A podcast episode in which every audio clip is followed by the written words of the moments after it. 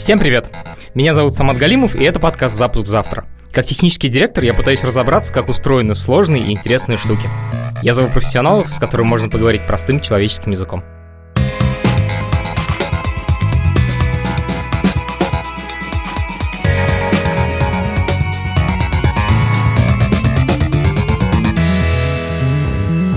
Подписывайтесь и слушайте нас везде, где вы слушаете подкасты. А еще наш подкаст теперь выходит на Ютубе, на канале «Либо-либо». Сегодня у нас необычный выпуск. Со мной сегодня будет Федя Борчев. Федя мой партнер в бизнесе. Привет, привет. Сегодня у нас будет выпуск про то, как стать программистом. Это один из самых частых вопросов, которые мне задают, и я на него пытался много раз ответить, но мне каждый раз было немножко стыдно, потому что я все-таки не настоящий программист, а вот Федя самый настоящий, и я у него все расспрошу, и мы обсудим разные подходы, разные истории. Но если вы слушаете наш подкаст, то вы знаете, что самый очевидный подход – это курс от нашего партнера – сервис онлайн-образования Яндекс Практикум. Если вы хотите стать программистом, дизайнером или дата-сайентистом, идите на сайт Яндекс Практикум и учитесь. Чем ты занимаешься? Я техдир, но только я не такой техдир, как Самат, я техдир, который больше пишет код. Самат — это человек про управление, отношения и людей, а я человек про технологии. Ну, то есть я, можно сказать, что программист. Супер. Мне кажется, ты и меня заодно представил. В программирование я попал очень странно. Я остался в классе после уроков, потому что я был забитым мальчиком, мне не хотелось возвращаться в общежитие, в интернат, в котором я жил. Туда завалилась толпа старшеклассников, которые начали говорить на непонятном мне языке. То есть они говорили вроде по-русски, междометие я понимал, а вот больше ничего. И это для меня было настолько дико, настолько необычно, что я решил разобраться, что вообще здесь происходит. Оказалось, что это занятие олимпиадным программированием, и я пошел и сказал, можно я к вам запишусь? Тренер Сергей Иванович Михайлин мне ответил, ну, запишись, конечно. Я начал ходить, начал тренироваться, и он мне, на самом деле, как, почти как второй отец. Человек, который меня привел в профессию. И вот я научился там прогать. Сортировка пузырьком, э, всякие алгоритмы на графах и вот эту всю фигню. Потом случайно получил какой-то диплом на Олимпиаде. Благодаря этому поступил в МБУ без экзаменов на ВМК. Дальше стал с админом, а потом внезапно оказался в такой ситуации, что стал техническим директором.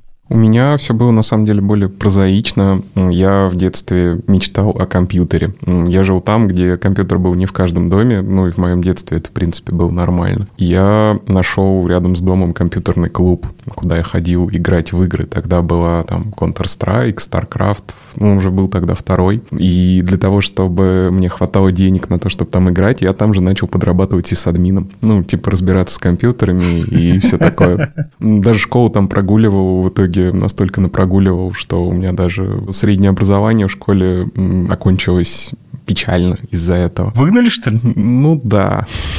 Потом просто с ребятами, которые этот компьютерный клуб э, устроили, мы решили заработать побольше денег и начали делать сайты. Я выучил PHP и начал там что-то ремесленное такое клепать. Внезапно это заработало, ну, возможно, время тогда было такое. Мы наняли еще программистов, и я тогда же уже стал техническим директором. Понятно, что это была не история там про крутое программирование, про технологии и про все такое. Это было прям ремесленное такое хардкорное программирование на PHP, вот которая сейчас есть где-нибудь на freelance.ru. Федя, а какой это год и какой это город? Слушай, это город Тула, год, наверное, 2004 или 2005. Ну, вот 15 лет назад я уже писал код. А что потом случилось? Потом мы это все очень долго развивали. Я даже несколько заскучал, ну, потому что я все-таки любил всегда программирование, интересовался технологиями. Мне негде было применить те классные вещи, о которых я читаю. И так вышло, что году в 2013, наверное, я вообще разочаровался совсем в программировании, решил, что это что-то какая-то странная штука, я больше никогда не буду заниматься. И переехал в Москву в студию Лебедева управлять дизайнерским творческими проектами. Почему ты решил переехать и как ты устроился в студии Лебедева? Это на самом деле такая больше психологическая штука. Я действительно очень сильно разочаровался вообще в контексте, который у меня был прям во всем. В городе, в людях, в программировании, прям во всем. Решил очень радикально все поменять. Но студия Лебедева – это такая штука, в которой я когда-то с детства, наверное, мечтал работать. Мне всегда импонировало то, что говорит Тёма Лебедев. Ну, не в смысле, когда он всех хуями кроет, а про дизайн. Я, собственно, хотел попробовать. Вот попробовал просто написал в студию, типа, чуваки, хочу у вас работать. Они со мной поговорили, дали мне тестовое задание, и вот я там начал очень быстро работать. Очень интересно, какое было тестовое задание. Там было много разных тестовых заданий. Вообще, тестовые задания студии Лебедева – это, мне кажется, отдельный жанр. Стоит просто раз в полгода стабильно заходить на сайт студии и смотреть, какое они новые изобрели тестовое задание. К примеру, там для менеджеров есть тестовое задание. Это, ну, банально, типа записать минутный ролик о том, почему ты должен стать менеджером студии Лебедева. Или найти контакты какого-нибудь лица, принимающего решение о фирменном стиле города Великий Устюг. Мне досталось техническое такое задание. Я должен был, как технический писатель, кажется, описать какой-то из студийных проектов. Ну, типа ТЗ написать. Мне, понятно, это с моим опытом далось очень легко, видимо, поэтому меня быстро и взяли. Окей. А что делает менеджер студии? Ну, как и в любом другом проекте, это такой социальный клей, который делает так, чтобы работой исполнителей были довольны заказчики. Там внешние ли заказчики или бизнесовые. Собственно, этим я и занимался. Я никому там не рассказывал о том, что я на самом деле программист, я это дело люблю и все такое, но почему-то это все быстро поняли, и мне стали доставать всякие интересные технические проекты. К примеру, один из самых интересных мы... Это был, наверное, год 2000 17 или 16, я уже не помню. В общем, мы сделали нейросеть, которая раскрашивала черно-белые фотографии. То есть ты загружаешь Офигеть. туда фотографию какого-нибудь своего дедушки черно-белую, она тебе на выход э, дает цветную. Это было очень клево для того года. Сейчас этим никого не удивишь, а мы тогда запаковали это в продукт, анонсировали, и у нас просто упало вообще все. Там были какие-то адские цифры, типа у нас тысячами фотографий в секунду нам приходилось обрабатывать, а все это машин ленинг, это сложная там нагрузка на процессор и все такое.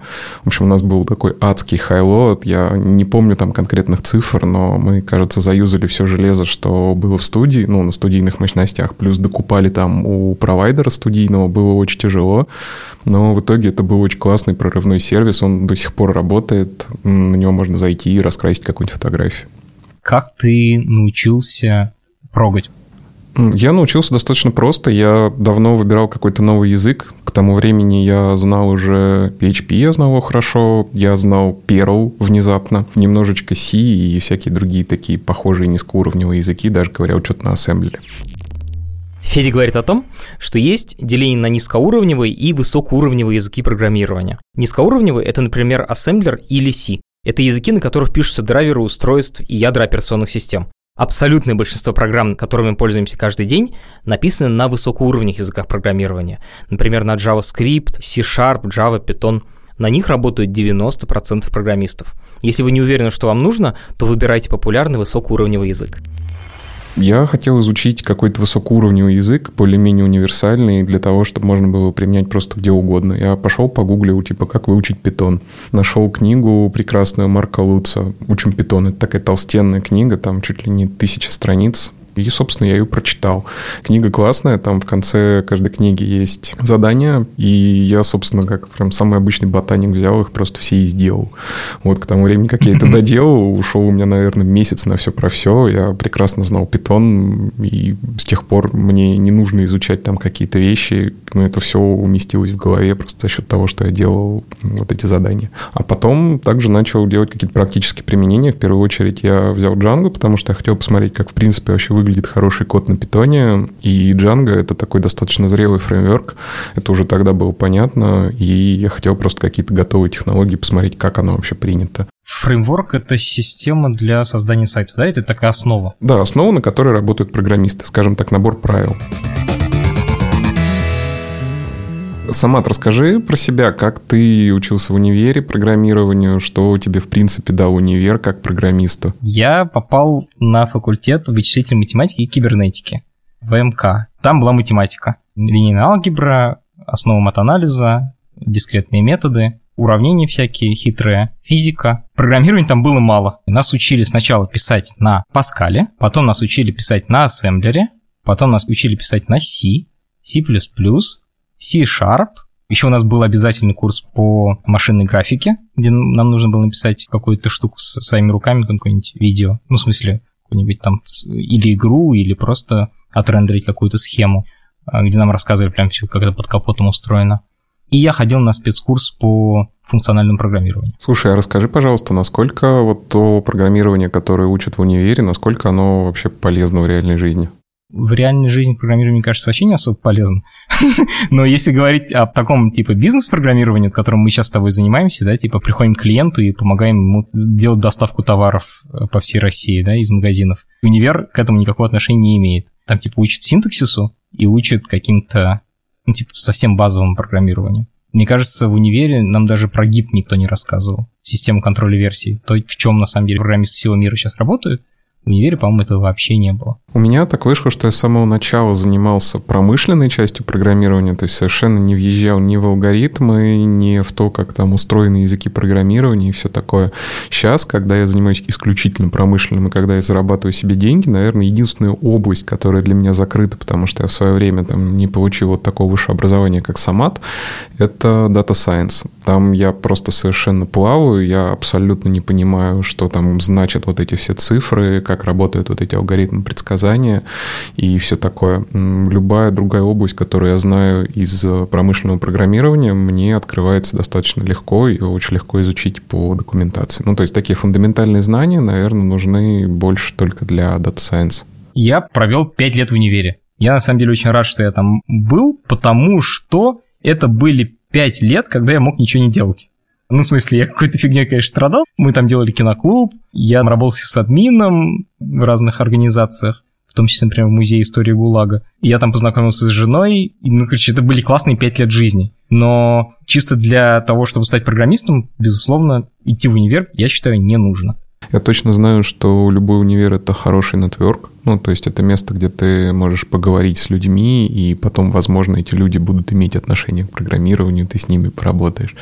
Но как программирование как наука, наверное, нет. Я думаю, что все это можно выучить. Конечно, если там есть цель стать каким-нибудь крутым, не знаю, дата-сайентистом или там компьютер-сайентистом, в принципе, наверное, вот эти вот фундаментальные, немножко устаревшие знания, которые есть в универе, они могут помочь. Но если хочется просто заниматься промышленным программированием, то точно нет. Гораздо лучше все это сделать самому или на курсе курсы лучше идти на те, которые делают IT-компании. Условно, курсы Яндекс хороши хотя бы потому, что Яндекс заинтересован в том, чтобы оттуда выходили хорошие программисты, чтобы их потом нанимать. И Mail.ru тоже. И вообще любая IT-компания, если она делает курсы, то она готовит для себя специалистов. А вот, Федя, вот ты сказал, что взял книжку и просто ее прочитал. Почему ты не купил курс какой-нибудь? Ну, тогда еще курсов на самом деле было не так много, как сейчас. Курсы — это то место, где тебе эту книжку помогают читать тебе ее разложили по очень понятным главам, от тебя требуют обязательно выполнения домашних заданий, тебе напишут, если ты это домашнее задание не выполнишь, ну, может, пару раз напишут, потом перестанут писать. Если хватает дисциплины усидчивости, то книги, наверное, хватит. Если говорить про то, что еще дают курсы, обычно любой хороший курс дает какое-то практическое задание в конце, типа там его можно выложить на GitHub и все такое. Мне кажется, что это тоже не очень хорошая штука. То есть, конечно, проект выглядит как боевой и все такое, но на самом деле он боевым не является. И гораздо лучше, как боевое крещение, все-таки попробовать что-то запустить свое, не знаю, хотя бы там какого-нибудь ботика своего написать, который просто какую-нибудь простейшую задачу решает, чем делать вот такие вот курсы. В чем разница? В том, что на курсе ты просто делаешь это задание, тебе его просто кто-то критикует, потом говорит, ну все, я устал критиковать, все, теперь оно у тебя готово. А в реальности реальной жизни это все выглядит не так. В реальной жизни ты должен себя заставить его сделать. Ты должен там сам споткнуться об то, что где-то вот тут ты наговнокодил, поэтому тебе теперь долго и не хочется это делать. Ну и в реальной жизни вообще-то есть дедлайны, которые тоже нужно успевать. Поэтому, если говорить про практику, я все-таки за то, чтобы делать ее самостоятельно. Мне кажется, что курс — это классная штука, потому что, ну, как бы есть люди, которым нравятся книжки, а есть люди, которым нравится говорить с другими людьми, и, и те, и другие нормальные.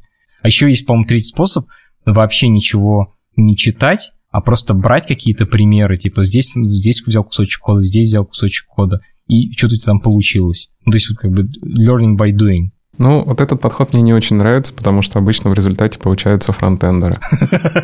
В плохом смысле этого слова. Потому что хороший программист, даже там, если он промышленный, даже если он про дедлайны и все остальное, он должен хорошо очень понимать, что он делает, а не просто брать что-то, компоновать, пока оно не заработает. Это очень важный навык для программиста, потому что если не интересоваться, обычно получается что-то, что не работает, или работает не так, или что-то, с чем потом неприятно работать. У программиста есть такое понятие говнокод. Это код, который ты смотришь, и просто ты не понимаешь, как он устроен, что он делает. Если там сломалось, его невозможно починить, если не сломать где-нибудь в другом месте и так далее. Вот. И для того, чтобы этот говнокод в промышленном программировании не производить, нужно хорошо и глубоко разбираться разбираться в том, что ты делаешь. И здесь вот подход learning by doing обычно не работает. Слушай, я очень хорошо понимаю, как можно научиться языку программирования C. Прочитал, типа, книжку хорошую, одну, потом прочитал профессиональную книжку через 10 лет, и, типа, хорошо знаешь. А во фронтенде можно учиться, это же бесконечная штука. Там HTML, CSS, это все. Типа, если это распечатать как книжку, наверное, получится целая библиотека. Да, это действительно так. Фронтенда очень много технологий, они очень быстро развиваются, и пока доучишь одну, она уже устареет, и нужно будет учить другую. Здесь нет каких-то универсальных советов, кроме того, что просто гуглить, смотреть, что по трендам, и брать какие-то самые универсальные, самые типичные библиотеки. Ну, к примеру, в фронтенде есть базовые вещи, которые сейчас нужно знать. Это там, React. Узнав React, понимаешь, что такое, в принципе, во фронтенде реактивность, немножечко разбираешься в системах сборки, там, тестирования, возможно, притащишь что-нибудь сопутствующее, типа TypeScript, а дальше начинаешь формировать свой стек. И формируя этот стек, нужно следить за тем, чтобы он был актуальным. Стек — это набор инструментов, на котором программист работает. Ну, скажем, человек, который искушен во фронтенде, он, скорее всего, не сможет писать бэкенд какой-то сложный. Грубо говоря, он знает JavaScript, он не сможет написать ничего на Go, потому что он его просто не знает. И, в общем-то, стек — это набор инструментов, которые ты знаешь хорошо и в котором ты ориентируешься. Когда мы готовились к выпуску, я попросил вас, дорогие слушатели, прислать историю о том, как вы стали программистами. И одна из таких историй была совершенно захватывающая. Ваня научился программировать сам, причем в довольно сложных условиях. Я бы, наверное, не справился. Поэтому мы его позвали сегодня в наш подкаст. Ваня, привет. Привет. Привет. Кем ты сейчас работаешь? Я работаю сейчас junior backend разработчиком, пишу на Go, работаю в компании, которая занимается... Это рекламная площадка, скажем, с криптовалютой рекламную площадку, то есть у вас high-load и вот эта система кручения рекламы на самом деле. Да-да-да-да-да. Похоже на Google AdWords и вот эти разные платформы. Офигеть, мне кажется, это технически одна из самых сложных вообще частей вот нашей программистской индустрии, там, где ошибиться вообще нельзя. Да, это достаточно сложно, я очень... Я до сих пор, наверное, вникаю еще в проект спустя полгода, там очень много деталей. Как ты стал программистом? Меня можно назвать абсолютным просто академическим неудачником. Я посредственно учился в школе, мне не очень нравилось. И потом, когда пришел момент сдавать э, государственные экзамены, я на государственные экзамены забыл паспорт. И меня туда не пустили, в общем. Вот кратко о моем образовании. И в тот момент я как-то понял, что, наверное, это не мое. И пошел работать. Я и официантом работал, и в sales работал. У меня был знакомый, который учился в техническом вузе, и он, в общем-то, показывал мне свои работы, как он писал разнообразные сайты, лендинги. Ну и мне стало интересно, я начал просто для себя это учить. Занимался этим где-то полгода, потом забросил, а потом появилась идея переехать в Дубай, абсолютно тоже случайно. И здесь я встречаю другого человека, вот тоже из Украины. Мы встретились просто в спортивном зале. Он работал UI UX дизайнером и сейчас работает мой хороший друг. И потом как-то он меня так вдохновил на это все. И к тому же мне вот уже в определенный момент перестало нравиться работать э, сфере гостеприимности. А что ты делал? Я барменом работал. И я решил все-таки что-то поменять и начал учить, опять же, HTML и CSS. Где-то полгода его учил. И Node.js немножко учил. В момент, когда вот пришла эта мысль в голову, меня надоумил мой друг. У меня на тот момент не было компьютера, вообще никакого. И в здании, в котором я жил, был такой компьютер-рум, куда приходили работники гостиницы, чтобы там посмотреть фильмы, пообщаться с родственниками и так дальше. Ну и, в общем, месяц или два я вот в этой всей атмосфере людей, говорящих не на русском и даже не на английском, там люди разговаривают на хинди, на урду, на разных вот таких громких достаточно языках, которые вот не способствуют концентрации, скажем так. И немножко позже захотелось все-таки купить ноутбук. Ну и плюс в Дубае всего один выходной в неделю. Ну вот в таких сферах. То есть 6 дней я работал по 9 часов, возвращался домой либо перед работой, чаще перед работой, потому что я работал в вечернюю смену. Я учился программировать. А потом мне предложили работу в Украине, но вот как выяснилось в конце, что работа это была вообще на Go. Вот.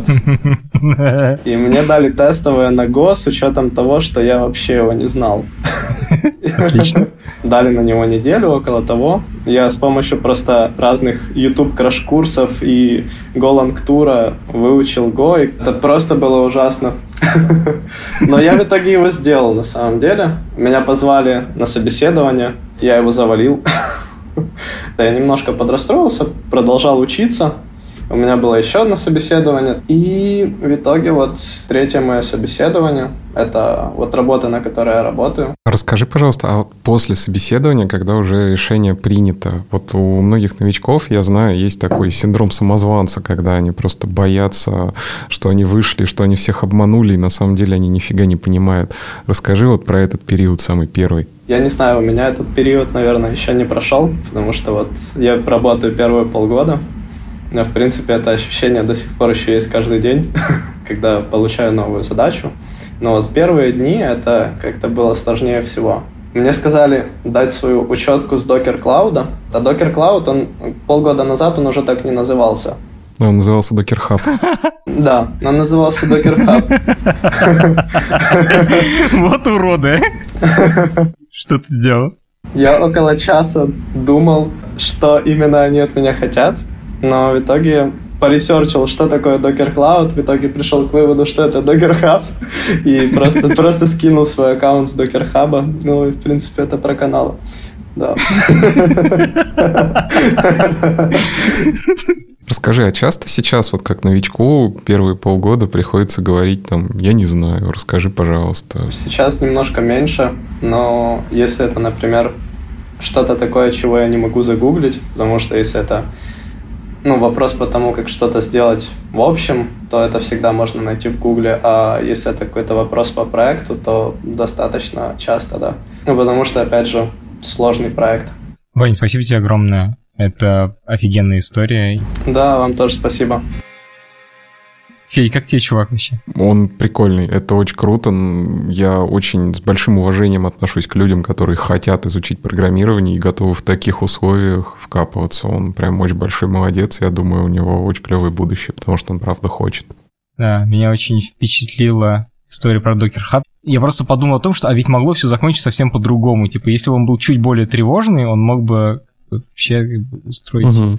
Я прям удивился, что он за час смог найти ответ. Я бы, наверное, день бы думал, не меньше просто если бы не знал, что это такое. Сейчас бы я бы уже, наверное, просто пошел и сказал, чувак, я не могу найти, что такое докер. Вот Docker Cloud, что это такое вообще? Да, сейчас, ну, когда... Ну, для того, чтобы уже... такое спросить, мне нужно было 10 лет. Угу. Когда уже привык бороться с вот этим вот синдромом самозванца, когда не стесняешься сказать, слушай, а что это такое?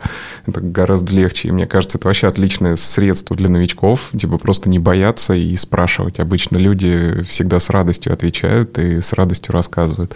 Особенно это развито среди программистов, потому что, ну, все-таки их не так много, и программисты всегда друг друга поддерживают поддерживают, всегда отвечают на вопросы. Ну, то есть можно просто выйти к коллегам и сказать, ребята, кто-нибудь знает это, и всегда кто-нибудь расскажет. У меня просто такое чувство, если я буду этим злоупотреблять, то в какой-то момент мне скажут, блин, задолбал уже, иди как бы сам разберись. Ну, конечно. Ну, это такой это common sense, потому что люди все равно, ну, никто не будет целыми днями у тебя сидеть на ушах и тебя выслушивать. Мне кажется, здесь, ну, просто на, на уровне здравого смысла это все понятно. У меня, кстати, была на самом деле похожая история.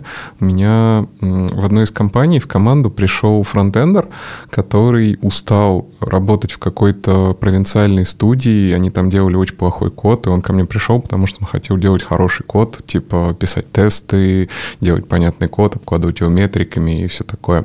Он проработал где-то полгода, и я вижу, что чувак действительно хочет, он прям готов вкапываться, а он был прям совсем джуниор, совсем-совсем, у него не было вообще никакого опыта, типа там всего, наверное, год. И я придумал ему классное задание. Мне нужно было сделать маленький сервис, который бы рассчитывал стоимость доставки. Я подумал, ну, чувак, фронтендер, пусть делает на ноде. Написал ему задачу, но забыл указать, что сервис нужно делать на ноде. А у нас основной стек в компании был Python и Django. И смотрю, мне через неделю приносит проект на Django, на Python, который рассчитывает стоимость доставки. То есть чувак просто получил задачу и подумал, блин, вот Федя меня заставил выучить. Пошел и выучил. О, господи! Да, это прям правдивая история. Потом, понятно, мы его переписали пару раз, но буквально, наверное, через 4 недели у чувака появился проект, за который не стыдно, с хорошим кодом, который можно показать и который, самое главное, решал бизнес-задачу. Мне кажется, это очень хороший опыт. Ох, эти истории про то, что ты выучил за неделю и вот как у Вани была, и ты сейчас рассказываешь, они же про то, что в нашей профессии гораздо важнее мотивация, чем вообще что-либо другое. Условия, изначальные знания, ничего не важно. Просто если ты хочешь по-настоящему это выучить, то ты разберешься. Да, это правда, потому что порог входа на самом деле достаточно низкий. Книга стоит 800 рублей, или можно в интернете ее купить за 400, вообще электронную версию. Интерпретатор можно поставить на компьютер за 5 минут. Заходишь на python.org, скачиваешь, и у тебя все работает. А дальше просто желание и усердие, дисциплина. Просто берешь и делаешь. Окей, вот ты сейчас сказал Python. А, меня постоянно спрашивают, какой язык программирования выбрать. Давай дадим ультимативный ответ на этот вопрос. Вот я считаю, что JavaScript. JavaScript классный. Нужно понимать, что ты хочешь от программирования. JavaScript действительно вкатить быстрее. Ну, то есть HTML, CSS и JavaScript — это такие штуки, в которых, ну, их действительно быстро очень можно выучить, но нужно дальше понимать просто, для чего ты его учишь и что ты хочешь. То есть, скажем, если ты хочешь и дальше заниматься интерфейсами, тебе нравится там делать какие-то анимации, делать штуки, которые можно немедленно пощупать, то JavaScript — это клево, и фронтенд — это вполне себе направление для развития. Если больше нравится конструировать какие-то сложные там штуки, не знаю, конструктор, если там в детстве... Лего очень... строить, Да, да, да, да, да, из Лего Не строить, наигрался. строить больших роботов, то, наверное, здесь ближе все-таки бэкэнд, и тогда лучше учить какие-то языки, которые больше для этого подходят. Python, Go. Ну, я бы не ставил их в один ряд. Наверное, начинать лучше с скриптовых языков, которые такие универсального назначения, Python и Ruby. И потом, если их становится мало, можно уже двигаться действительно в сторону каких-то современных, более хардкорных языков, типа Go или Rust. Или эликсир? Ну, нет. Эликсир — это очень своеобразная штука, которая требует, ну, других совсем концепций. Эликсир — это про многопоточное программирование. Мне акторы... кажется, это же и круто, чтобы понять вообще, что бывают совсем другие концепции. Ну, да, для этого как раз лучше начать все-таки с языка общего назначения. К примеру, у того же питона вполне можно делать и асинхронные вещи, вполне можно на нем писать и функциональный код.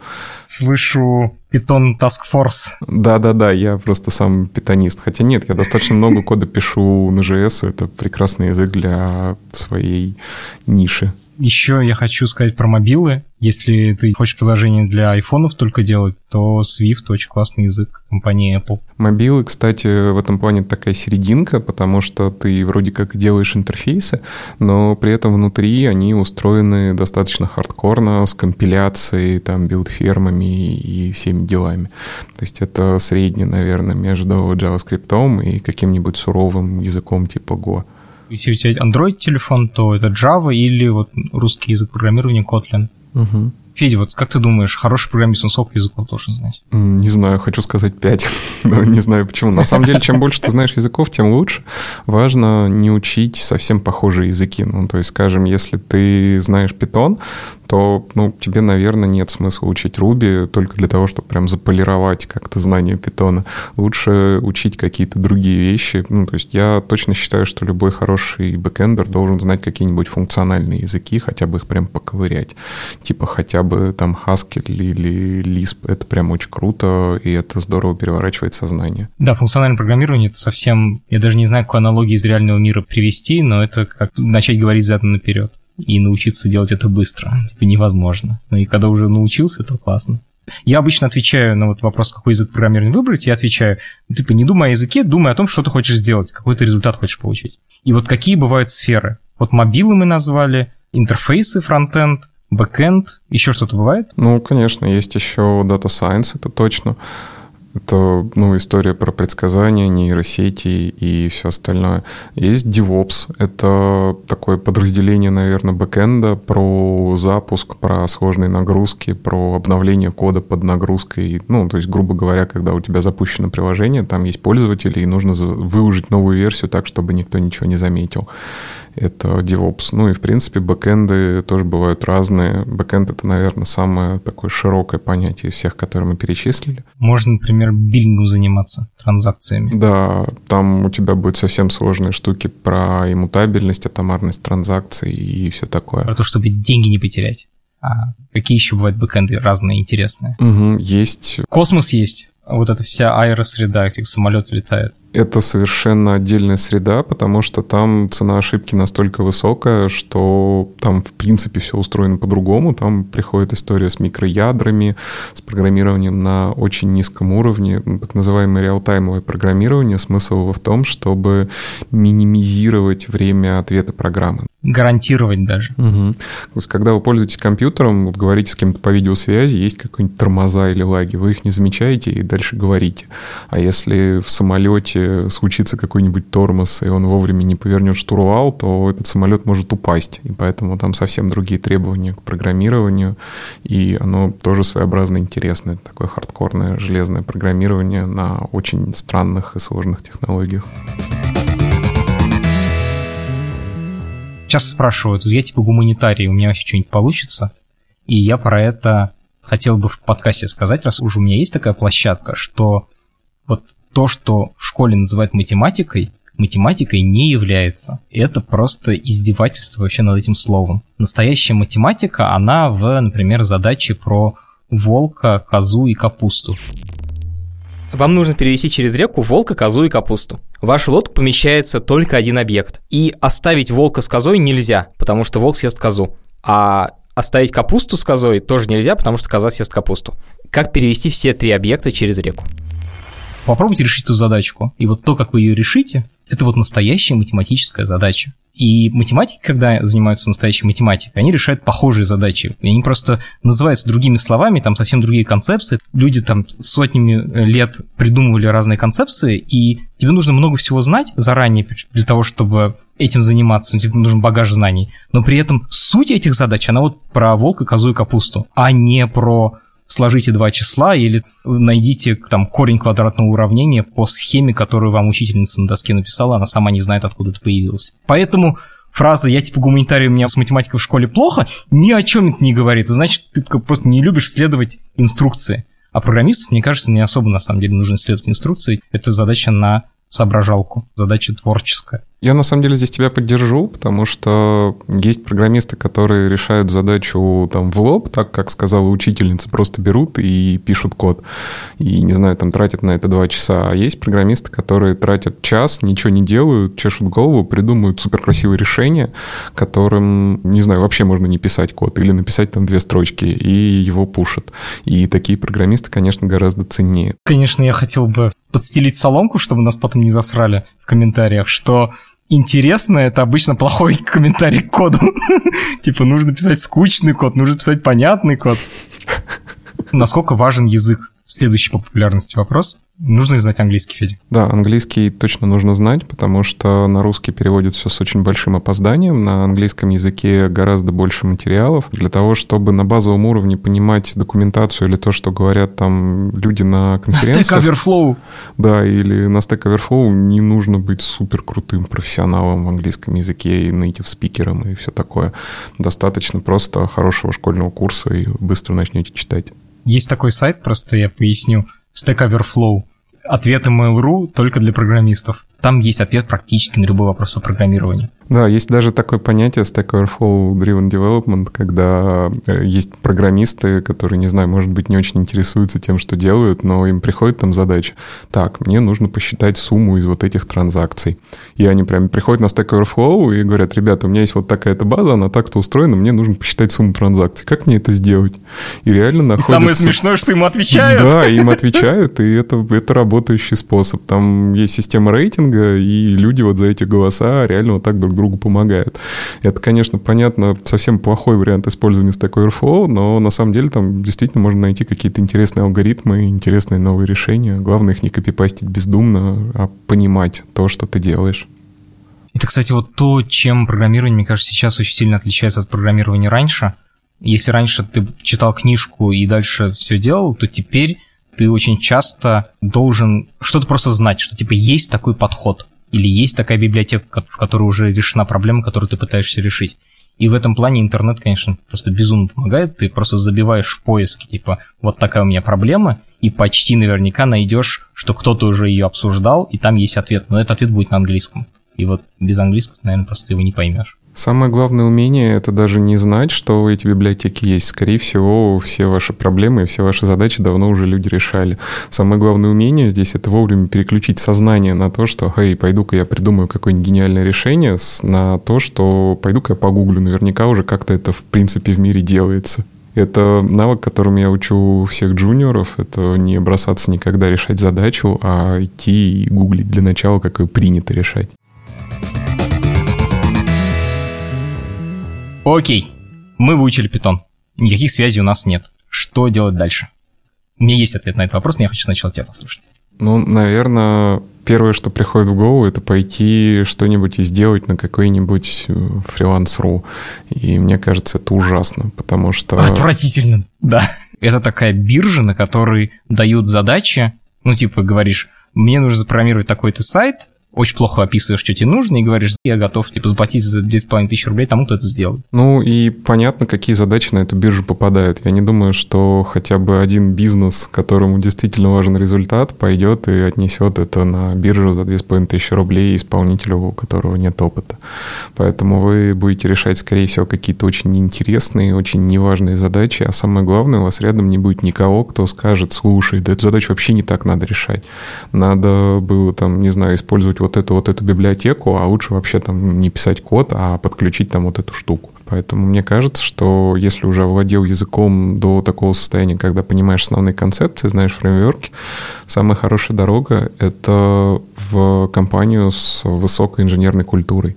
Ну, то есть люди, которые любят писать хороший код, они обычно любят и учить хорошему коду, и научиться у них очень просто. Вот у меня никаких связей нет, как определишь, что компания хорошая или плохая? Наверное, на собеседовании нужно посмотреть, о чем они спрашивают, нужно попросить показать какие-то последние нерешенные задачи, возможно, даже на pull реквесты посмотреть. Господи, подожди, я только научился прогать, я думаешь, отличу? Да, на самом деле, визуально можно отличить. Опять же, хороший код, он понятный. Если ты смотришь, и тебе изменение кажется быстро понятным, то, скорее всего, все хорошо. А если ты смотришь на pull request и видишь там 1500 строчек, и ты не понимаешь, что они делают, и на это там не написано ни единого юнит-теста, и какое-нибудь комит-сообщение по-русски, то, скорее всего, культура плохая. Когда я был техдиром «Медузы», мне написал Сева Житков. Он был еще в школе, и он сказал, типа, вот я умею писать на питоне, давайте я вам что-нибудь сделаю. И я нашел ему задачу, он сделал нам какого-то телеграм-бота, мы им даже воспользовались в продакшене. А потом он пошел работать дальше ВКонтакте, мне кажется, и сейчас он, по-моему, там руководитель какого-то отдела. То есть он руководит каким-то сервисом. Вот, это я к тому, что я еще пока ни разу не сталкивался с тем, чтобы мне, например, написал какой-то чувак, и он был настолько неадекватный, что я ему просто не ответил или там ответил типа «отвали». То есть можно выбрать вообще любого программиста, которому ты доверяешь, любую компанию, которой ты доверяешь, И написать им и сказать, чуваки, вот у меня такая ситуация, я типа хочу научиться программировать. Есть ли у вас для меня задача? Могу ли я для вас что-нибудь сделать? И это, по-моему, вполне себе легитимный способ. Да, этот способ легитимен, потому что нанять программиста на самом деле дорого, так же, как и обучить внутри. Потому что есть кадровые агентства, которые берут огромные просто суммы денег. И ну, внутреннее обучение – это тоже достаточно сложная штука, дорогая, потому что курсы и все остальное. Если компания видит человека, который реально готов учиться и готов там делать это быстро и сам, то она с радостью его возьмет потому что, ну, любой человек, который там хочет работать, я думаю, он может через месяц или два начать уже приносить пользу бизнесу, закрывать прям конкретные задачи и достаточно быстро. И это очень большая ценность, за которую, собственно, и берут на работу. Ну, тут, конечно, очень важно, чтобы сообщение, которое ты напишешь, или письмо, которое ты напишешь, чтобы оно показало, что ты сделал домашнюю работу. Типа, я вот тут вот, вот это прочитал, вот так вот научился, вот я что умею делать и я еще узнаю, что у вас вот такая задача, давайте я вам с ней помогу. Ну, то есть какое-то... Он должен быть не просто, типа, помогите мне научиться программировать. Вот на такое сообщение вряд ли кто ответит. Да, идеально это какой-то запущенный проект с открытым исходным кодом на GitHub, какой-нибудь простейший Telegram-бот, какой-нибудь, не знаю, сервис, что угодно. GitHub — это сайт, на котором хранится код, и это одновременное хранилище кода и такая соцсеть, потому что там видно, кто этот код сделал. есть профили. Давай обсудим путь развития программиста. Вот ты научился синтаксису, ты сделал свой первый проект, научился какому-то фреймворку, попал на работу. Как называется твоя должность, как называется твоя позиция? У меня в голове есть вот эти пять названий, наверное, немножко обидных, но первый это подаван, второй это джун, потом мидл, потом сеньор, и потом, наверное, так нельзя говорить, ну, гуру. Ну, типа, чувак, который уже совсем крутой. Согласен ли ты с такой классификацией? Ну, наверное, да. На самом деле все эти классификации, они очень условны внутри. И джуниор, не знаю, в каком-нибудь Яндексе может быть вполне сильнее, чем какой-нибудь мидл в региональной веб-студии. Потому что джуниор в Яндексе решает большие сложные задачи с какими-то внутренними правилами и ограничениями, а мидл в студии просто берет и, ну, работает... Делает, что хочет. Да, и делает, что хочет, и у него каких-то там супер ограничений нет. А сколько денег получает программист на каждом этапе и какие требования к нему предъявляются на каждом этапе? Как быстро он проходит эту лестницу? Деньги – это такая индивидуальная история. Не готов, наверное, рассказать про нее. Если говорить про требования, то джуниор – это человек, который, за которым нужно следить. Ну, то есть человек, который, когда ты ему поручаешь задачу, ты должен еще найти кого-то, кто проследит за тем, что он эту задачу сделал хорошо, ничего в кодовой базе не испортил, на проде не сломал и все такое. Сколько времени обычно джун, из джуна получается мидл? Это зависит ну, от того, насколько человек быстро готов обучаться и насколько, наверное, он зрел как личность, потому что для меня все-таки разница между джуном и мидлом, она в самостоятельности. И вполне, мне кажется, перейти за полгода от джуна к медлу, если там, вы зрелая личность, если умеете закрывать задачи, знаете, что такое сделать, отличаете процесс от результата, и при этом имеете вкус к хорошему коду, то за полгода развиться до медла, мне кажется, вполне реально.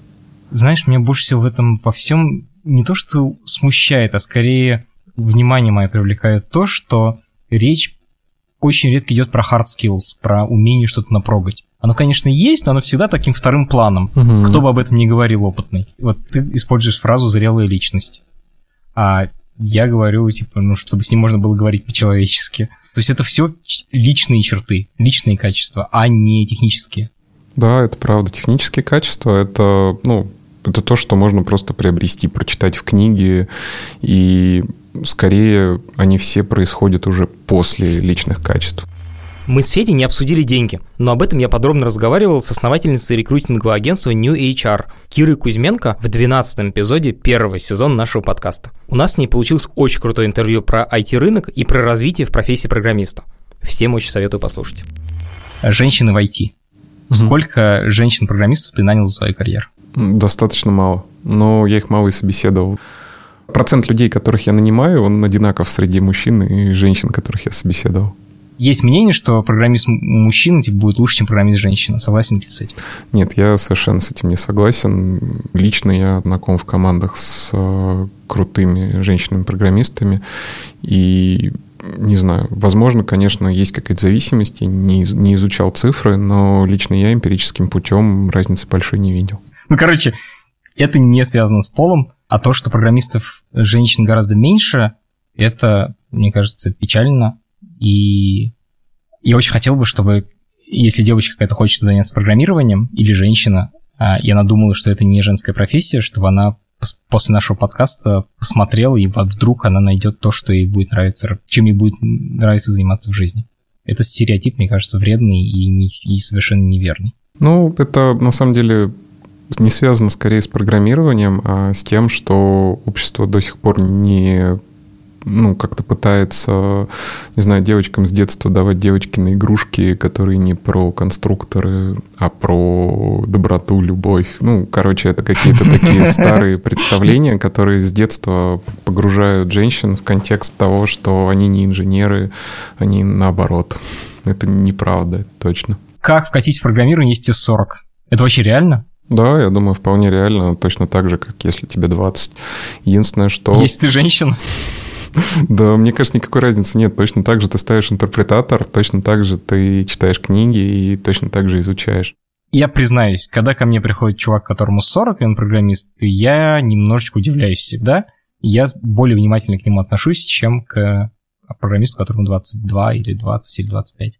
У тебя есть такое? У меня есть такое немножечко с точки зрения софт-скиллов. Дело в том, что я всегда стараюсь найти и нанять программистов, которым чего-то не хватает. Что-то у них должно быть плохо. Ну, то есть человек должен ходить на работу, и если ему что-то не нравится, он должен это менять. Ну, такой нонконформизм. Грубо говоря, приходит чувак, видит там тонну говнокода, берет и ставит там линтеры какие-то затягивает на проект, берет и начинает там тесты писать коллегам, показывать и так далее. И мне кажется, что в возрасте после 40 почему-то вот этот конформизм, он как-то развивается в плане того, что человек, ну, программист после 40 лет скорее согласится с тем, что принято на проекте, чем пойдет и взбунтуется и скажет там, «Эй, ребята, вы делаете плохо, давайте делать хорошо».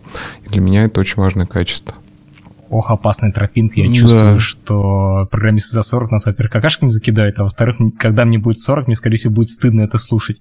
Я не знаю. Я более внимательно отношусь, более тревожно как-то, короче, с опасением отношусь к таким людям. Поэтому я вдвойне внимательно пытаюсь убедиться, что я не зарезаю их просто из-за того, что они взрослые. Нужно ли читать какие-то телеграм-каналы, твиттеры, вот это все, если ты программист? Есть ли какой-то обязательно набор новостей, которые ты должен потреблять? Если хочешь стать программистом, мне кажется, надо сесть и что-нибудь напрогать, нехер там телеграм-каналы читать. Ну да, особенно в Телеграме очень много таких спамерских каналов с мемасами, которые там постят какие-то ссылочки на какие-то библиотечки, которые, не знаю, мне кажется, на них подписываются как раз те, кто хочет стать программистом и хочет потреблять контент, связанный с программированием, а пользы там очень мало. Ну, наверное, из русских ресурсов можно почитать какой-нибудь Хабр, если устраивает то, что он все-таки вторичный, по большей части состоит из переводов э, каких-то постов там на медиуме или в иностранных блогах. А так есть, на самом деле, гуру программирования, которых точно стоит читать, типа там того же Кента Бека, типа Мартина Фаулера, типа там Basecamp DHH. Для бэкэнда это обязательно банда четырех. Я забыл авторов, к сожалению, могу потом сказать. Но она так и называется Gang of Four. Можно загуглить, и они будут. Я рекомендую все книжки, которые написала компания Basecamp. Они все хорошие. Они все про разные немножечко, но по сути они все про то, как делать современные веб-приложения. И там очень много про soft skills, а не про хардкорное программирование. По самому программированию, мне кажется, легко гуглиться конкретные имена, и это в большинстве случаев нормально. А вот про soft skills важно не читать, не читать, короче, совсем какую-то фигню. Потому что отличить э, хорошее от плохого там сложнее, и вот Basecamp это точно нормальные ребята. Ну да, фигового контента по программированию, к сожалению, очень много, потому что эта тема популярна, и на ней хотят нажиться всякие делатели контента, которые просто нанимают, не знаю, копирайтеров, чтобы те писали просто какие-то буквы. Эти буквы находил поисковый движок, и вы потом на них приходили.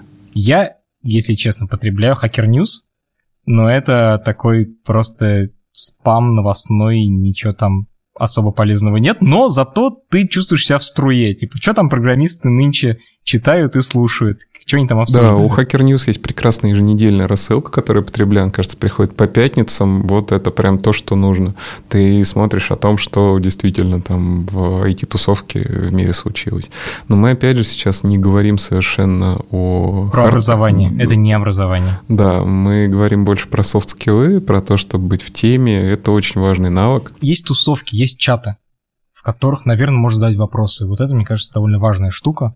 Да, я, я много хорошего о них слышал. Я сам, к сожалению, ни в одном таком чате не состою, но я слышу очень много хорошего и про русский питоний чат, и про Vue.js фронтендовый чат, и просто PGS. Я, к сожалению, сейчас не вспомню каких-то конкретных адресов, но я очень много хорошего слышу о том, что там люди помогающие и отвечающие на вопросы. Но для хардов, для хардскиллов действительно стоит все-таки изучать литературу, пробовать писать код и заниматься и вкладывать в это время. Еще, кстати, полезно для того, чтобы вкатиться в тему хардскиллов, на самом деле походить по митапам. Они обычно бесплатные. Есть митапы вокруг языков программирования, типа там Moscow Python или там RubyConf. Да, митапы гораздо круче, чем большие конференции, потому что там ты реально пообщаешься, а не будешь слушать большие доклады, и тебе не дадут ненужную очередную футболку ходите на метапы. Метапы — это класс. И бесплатно. Так, Федя, мне кажется, что мы обсудили все, что хотели. Спасибо тебе огромное за то, что согласился поучаствовать. Спасибо тебе. Это подкаст студии «Либо-либо», и мы его сделали вместе с сервисом онлайн-образования Яндекс Практикум. Над подкастом работали редакторы Юлия Яковлева и Андрей Борзенко, продюсер Павел Боровков, звукорежиссер Ильдар Фаттахов. За джингл спасибо Алексею Зеленскому.